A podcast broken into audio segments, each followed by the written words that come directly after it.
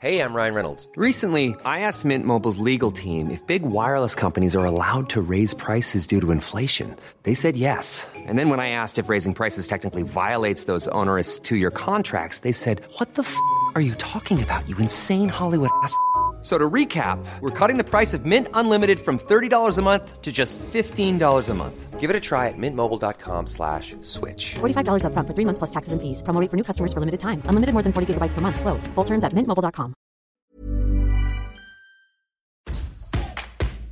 El podcast del Diario de los Deportistas es patrocinado por Tiendas Atléticos, productos deportivos. Síguenos en la página atléticos.com o en Facebook como Atléticos MX. Atléticos, lo mejor para el deporte.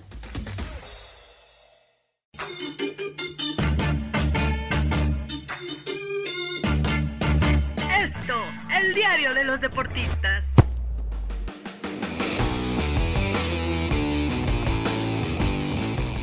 Hola, ¿qué tal amigos? ¿Cómo están? Qué gusto saludarlos. Mi nombre es José Ángel Rueda. Me acompaña Javier Juárez. ¿Cómo estás, Javier? Bienvenido a ti y a todo el mundo aquí al podcast del Diario de los Deportistas. Hola, ¿qué tal Ángel? Un gusto estar como siempre aquí con ustedes y bueno, un tema importante que se cumple un aniversario más de las Águilas del América. Así es, sí, sí, sí, como bien mencionas, mi querido Javi, yo me atrevería a decir que el fútbol mexicano está de fiesta, es un hecho, digo, ni tú ni yo le vamos al América, pero bueno, creo que podemos comprender la magnitud del Club América. Como cada 12 de octubre celebramos un aniversario más del América, ¿no? En esa correlación del nombre y la patria futbolera, como bien ya lo mencionara eh, Santiago Solari, un equipo que cumple un año más, ya son 105 años de historia, se dice fácil, está equipos centenarios en México y que cada equipo tiene como que su historia, tiene sus títulos, tiene sus glorias pero bueno, lo, del América, estamos de acuerdo que es destacadísimo. A ver, Javi, ¿qué piensas del América en cuanto a la identidad, en cuanto a los aficionados, en cuanto al papel que tiene el América con el fútbol mexicano? Yo creo que, y lo acabamos de ver apenas la semana pasada, despiden a Víctor Manuel Bucetich de las Chivas. ¿Y qué es lo que comenta dos, tres días después?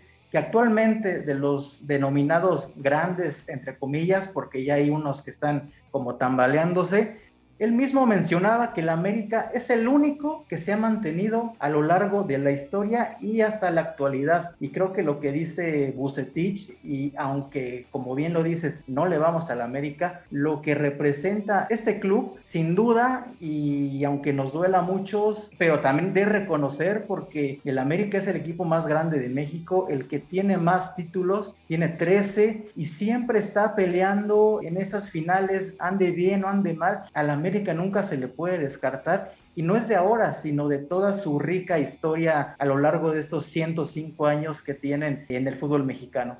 Como bien lo mencionas, el equipo más ganador con 13 títulos, y no solo de México, sino también en América y en la Conca Champions con sus títulos, siempre dejando en alto el nombre de México. Y creo que sobre todo ha sabido desarrollar un ADN ganador ¿no? a lo largo de la historia. Ya en otros podcasts aquí hablamos precisamente de esa manera de ser de los americanistas, del equipo, y con su tradicional frase de odiame más, un equipo que es o amado o odiado. Y en este caso, pues bueno, muchos aficionados, que le van a la América, están orgullosísimos de esa manera de ser, de esa grandeza que tienen, y los que no le vamos, en lo personal, yo soy necaxista, más allá de que fuimos hermanos mucho tiempo, a mí me enojaba que la América se llevara a los grandes jugadores, que nunca le podíamos ganar a la América o que cuando le competíamos, por alguna determinada razón siempre ocurría algo, ¿no? Supongo que algo también te ha de pasar tú que le vas a, a los Esmeraldas.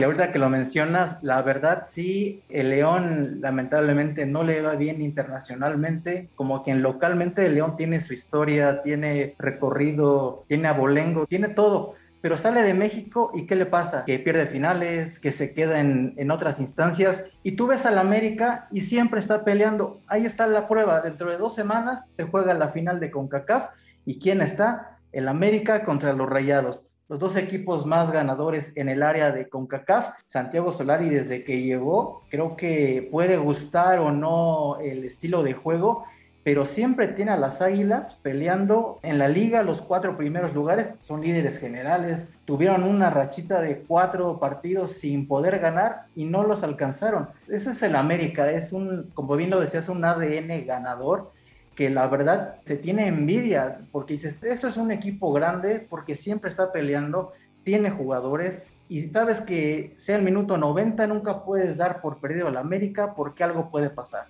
Y a ver, me gustaría que platicáramos de esa parte, eh, de nunca dar por muerto a la América. Digo, a ti te ha tocado cubrir un montón de finales. En algún momento aquí platicando con Miguel Ángel Mújica, nos contaba de, cómo se han vivido esas finales. Sobre todo, pues esa de Cruz Azul en el Estadio Azteca, cuando pues América con esa mística que tiene logra eh, empatar el marcador global y luego define en los penales. Es esa parte de América que nunca se dan por vencidos ni nada. Y sobre todo, hablar un poco ahora de las rivalidades. A ti te tocado cubrir muchos clásicos, tienes mucho tiempo en esta parte del fútbol. Entonces, quisiera que me platiques bien cómo se viven esas rivalidades. Por ejemplo, contra las Chivas, pues bueno, sabemos que es el clásico nacional. Sin embargo, América también tiene otros clásicos, ¿no? El propio contra Pumas, contra Cruz Azul y que siempre se arma una polémica de cuál es el que al América le cuesta más trabajo, cuál es el que el América lo disfruta más. Tú como puedes ver con la afición en ese ambiente de los clásicos, ¿cuál es el más especial? El más especial yo creo que para los americanistas es contra Pumas y Cruz Azul. Cambia contra Chivas, es el más importante en México, eso sí, porque son rivalidades que se da en todo el país y fuera del país. Acabamos de ver juegos de, América y Chivas en Estados Unidos y los estadios parecían que estaban aquí en México, estaban repletos de paisanos bueno, estas rivalidades yo creo que solamente entre ellos, por ahí Cruz Azul y un poquito bajo Pumas, pero aquí yo creo que para los jugadores, los que se forman en cantera, los que vienen jugando desde que tienen 10, 15, 17 años, es enfrentar a Pumas y enfrentar a Cruz Azul. Ahorita que mencionabas la final de Cruz Azul, bueno, son dos últimas, pero la del 2013 creo que va a pasar para la eternidad. Recordaba esa noche en el Estadio Azteca que nos tocó cubrir el partido. Literalmente ya estábamos bajando de la zona de palcos. Vámonos a las conferencias de prensa porque aquí ya Cruz Azul va a ser campeón. Es la noticia del año, de la década, de lo que tú quieras. Por fin se iba a romper la maldición y contra el América. ¿Y qué pasa? Aquivaldo Mosquera mete el gol del empate, quedaba por ahí algún poco de vida, pero la gente decía, no, no se puede porque ya estaba en tiempo de compensación. Y bueno, lo que pasa, Moisés Muñoz, el desvío del balón, se anota, América igual a la serie y bueno, Cruz Azul se cae anímicamente y ahí se queda demostrado una vez más lo que es la importancia, la grandeza, esa lucha que tienen de ver ese escudo, ¿no? Tú ves el escudo de la América y sabes que siempre puede pasar algo porque, porque es el América nada más. Así es, vamos a entrar un poco ya en la historia del, Club América, sobre todo en esa forma de ser que siempre lo ha caracterizado, donde pues inclusive le decían los millonetas, ¿no? El América, que bueno, que como todos sabemos, tuvo ese paso ya a Televisa, donde Televisa se convirtió en el dueño, donde se convirtió pues en ese equipo de México que rivalizaba con las Chivas, ¿no? De puros mexicanos, pero América siempre se ha caracterizado, antes más, yo creo, por tener a los mejores extranjeros. Y en su historia han pasado jugadores impresionantes, como el propio Carlos Reynoso, eh, como Celada, como el negro Carlos Santos, jugadores impresionantes, el ruso Brailovsky en cuanto a extranjeros, eh, pero también ha tenido mexicanos importantes, no nos vayamos tan lejos, Guillermo Ochoa, Cuauhtémoc Blanco, De Sague. Es interesante esa mezcla de América, cómo ha tenido a grandes extranjeros, pero también tiene cantera. ¿Quién no quisiera o hubiera querido tener a un Cuauhtémoc Blanco en su equipo? Que yo creo que Cuauhtémoc es pues no sé si el máximo ídolo para el americanismo, es, ya depende de cada época, de cada persona. A los que nos tocó verlo jugar era impresionante lo que hacía. A lo mejor no tenía el gran físico.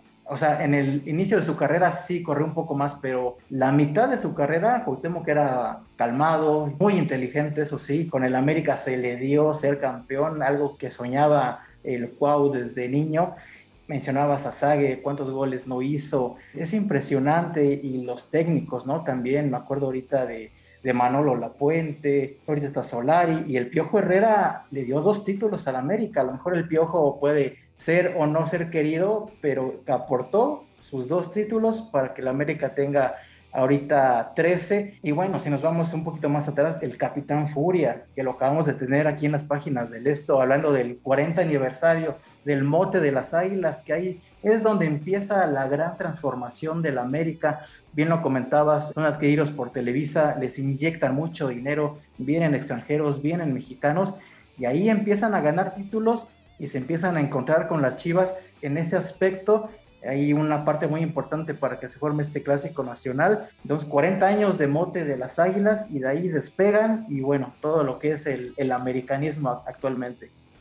Sí, por supuesto, bien mencionabas ahí a Miguel Herrera, pero tampoco podemos olvidarnos de Jorge Vieira, Raúl Cárdenas, también técnicos importantísimos en el América que ayudaron a construir esa identidad. Yo, yo recuerdo también en esa época cuando estaba Cuauhtémoc, pues bueno, Leo Benacker, del propio Mario Carrillo, ¿no? Que tenía un equipazo, el que recordamos en esa final contra los Tecos, pues básicamente los vapulearon, ese América de Clever, del Piojo, del Piojo López, de Cuauhtémoc Blanco, de Reinaldo Navia, de Memo Ochoa, es decir, era, era un verdadero equipazo pues bueno, ahorita lo seguimos viendo, como el propio Salvador Cabañas o el Chucho Benítez, que en paz descanse, jugadores que han marcado una época con el América y que son verdaderamente figuras del equipo. Pero también tenemos que hablar, es cierto, de la cantera, ¿no? Que América, conforme ha pasado el tiempo, no ha dejado de lado un poco eso de las grandes contrataciones, aunque lo sigue haciendo. Ese tipo de contrataciones bomba, pero también el desarrollo de su cantera. Las últimas exportaciones, Laines, eh, Raúl Jiménez, el propio Choax se fue a Europa, Claro, a lo mejor la gente se quedó con esa noción de, de las grandes contrataciones. Yo creo que los últimos fueron Iván Zamorano y bien lo decías, Piojo López. Pero en cambio se han enfocado en su cantera. Hablamos ahorita de Raúl Jiménez, que afortunadamente para la selección mexicana y para los Wolves, 11 meses parado por una fractura en el cráneo. Pero bueno, Diego Laines está en el Betis. Edson Álvarez, que, que, se fue con muchas dudas al Ajax, y ya es titular indiscutible, ya no lo mueven de ahí, e incluso ya está para saltar a, a, otro club de una liga más top que la holandesa. Bueno, Sebastián Córdoba está ahí en pláticas, apenas hizo un gol con la selección, es verdad que no ha mostrado toda su capacidad, por ejemplo, que mostró en Juegos Olímpicos, bueno, y si hablamos de olímpicos, Ochoa, Jorge Sánchez, Henry Martin, que no es cantera, pero ahí está América, está en selección. Layun también, eh, que salió de América y que se fue a Europa, ¿no? Bueno, Layun, otro con muchísimas críticas y se sobrepuso a todo y todavía sigue jugando, o sea, regresa a México, se va a Rayados y una sorpresa para muchos que regresar a la América, a lo mejor ya está en sus últimas temporadas como futbolista profesional, pero se sigue entregando, ¿no? A un club que quiere, él lo ha dicho, o sea, ha pasado por muchos, pero el América es su club preferido de siempre. Incontables leyendas del América, Villic, Cecilio de los Santos, bueno, ya habíamos mencionado a Celada, un revolucionario ahí en la posición de arquero. Eso es el América, la historia, los extranjeros, eh, los mexicanos, los técnicos con esas capacidades muy características, como Miguel Herrera, como bien lo mencionabas que yo creo que el Piojo le dio al América o, tuvieron tanta identificación, pues bueno, porque yo creo que son como muy parecidos. El Piojo era como que el técnico perfecto para el América con esa, eh, vamos a llamarlo en el buen sentido, que no se nos va a enojar el Piojo, como que con esa prepotencia, sabiendo sus cualidades, sabiendo sus capacidades, lograron cosas impresionantes. Así es, Ángel. Y bueno, un poquito más para atrás, bien mencionabas al América de Leo Hacker. Y yo creo que los que tenemos por ahí 30 años para arriba, recordamos ese América que lamentablemente no fue campeón, pero un espectáculo ver a, a Kalusha, a Villic, a Cuauhtémoc, a Del Olmo, los bailes, la velocidad con la que atacaba, la cantidad de goles que hacía. Ese América se quedó y mucha gente de esos equipos que juegan muy bien, muy bonito hace muchos goles y que lamentablemente no les toca ser campeón. Pero bueno, América se ha sobrepuesto a todo eso y actualmente en este año 2021, guste o no, el América es el más ganador de México y también fuera y revisando las estadísticas, el más popular por encima de las Chivas. Yo creo que tienen bien ganado en estos 105 años que tienen de vida, lo merecen. Claro, es un equipo que sobre todo ha sabido alimentar esa afición. Por ejemplo, yo lo voy al Necaxa pues por el, por el Necaxa de los 90. Sin embargo, pues hay un montón de generaciones perdidas que ya no se retomaron. Esa afición pues porque el equipo no ha ganado, lo que tú quieras. Que América lo que hace es eso, precisamente ir renovando su afición, eh, que si el papá le va a la América, pues el hijo también le va a la América porque también le toca verlo campeón. Entonces, bueno, creo que es eh, relevante. Digo, no, no estamos hablando de que América siempre haya estado muy bien, regularmente pelea, pero yo recuerdo hace unos años, que, que tendrá como 10 años más o menos, de que la América andaba muy mal, ¿no? Con muchos problemas directivos y de repente, pues bueno, llegó Peláez, eh, que también ahí en, la parte directiva hay que darle su mérito, y rescató al América de, una situación que inclusive hasta andaba cerca de los puestos de descenso. Sí, sí, se recuerdan esas épocas, ver a un equipo como América en, en esos últimos lugares, pero que no es raro, ¿no? Tanto en México como en el mundo llega a pasar, lo vimos con River, lo vimos con otros equipos que han estado abajo y al América le pasó. Se ha, bien lo mencionabas, Ricardo Peláez, que ahorita está curiosamente en el archirrival del América, que son las Chivas, pero sí fue muy importante esa conexión que tuvo por ahí 2012, 2013, cuando empezaron a, a juntarse con el Piojo, e incluso fue un par importante tanto el Piojo como Peláez se van a la selección, que ya se andaba quedando fuera del Mundial de Brasil con el Chepo de la Torre, se llevan a una gran base de ese América, de Santos, de León, y bueno, ya todos conocemos lo que pasa con Holanda en esa competencia, pero sí, esa es la importancia que tuvo América, que incluso prestó a su técnico y a su director deportivo a la selección. Sí, claro, ese América ahí en el 2014, que como bien mencionas, bueno, 2003-2014, que rescatan a la selección, se partió contra Nueva Zelanda. Yo me acuerdo, sería un día sumamente frío en el Estadio Azteca. Afortunadamente México sacó las papas del fuego y logró clasificar al Mundial pues solamente felicidades a los que le van a la América. La verdad, se tiene que reconocer, tienen un equipo con historia ganador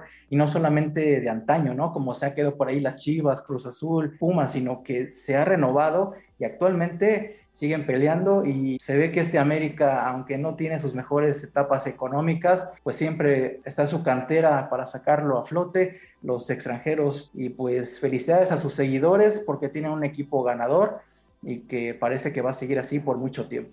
Así es, eh, aprovechamos desde esto, pues bueno, para felicitar al América. Es un equipo que sí, como bien mencionas, ahora mismo, si nos vamos a números, pues es el más ganador del fútbol mexicano, que ahí está Chivas, Cruz Azul, que poco a poco quiere, Toluca, otros equipos que buscarán acercarse. Por ahora, al América le corresponde esa grandeza y obviamente pues felicitarlos. Habrá que ver si ahora sí lo pueden festejar con un campeonato, ¿te acuerdas? En ese centenario que querían con todas sus fuerzas ganarlo. Por lo pronto pues ahí está peleando en la parte alta de la tabla como siempre, un juego no tan espectacular pero que seguramente tendrá posibilidades. Bien, comentabas ese aniversario contra Tigres, la final navideña, un 24-25 de diciembre, toda la cobertura que se le dio también a, ese partido. Nos tocó estar en el volcán, el desenlace de ese mal, pues sí, mal torneo para las Águilas, ¿no? Porque se quedaron a nada de festejar un centenario con un título, no se les dio, pero bueno, volvieron a ser campeones y se mantienen. Así es, mi querido Javi, te agradezco muchísimo la plática sobre el famosísimo AME. Como siempre, invitamos a seguirnos y escucharnos en las diversas plataformas como Spotify, Deezer, Google Podcast, Apple Podcast, Acast y Amazon Music. Además, de que nos pueden escribir en podcast.com.mx y los invitamos a que escuchen todos los podcasts de la OEM, digo, pueden encontrar el de nosotros, pero también otras producciones muy, muy interesantes como los archivos secretos de la policía, con esas historias de la nota roja. Igual agradecemos a Natalia Castañeda en la producción y nos escuchamos la próxima. Que estén muy bien.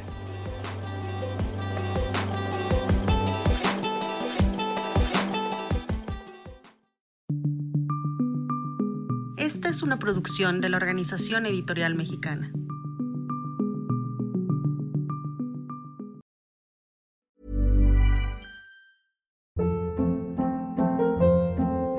Hold up. What was that? Boring. No flavor. That was as bad as those leftovers you ate all week. Kiki Palmer here, and it's time to say hello to something fresh and guilt-free. Hello Fresh. Jazz up dinner with pecan-crusted chicken or garlic butter shrimp scampi. Now that's music to my mouth. Hello Fresh. Let's get this dinner party started. Discover all the delicious possibilities at hellofresh.com.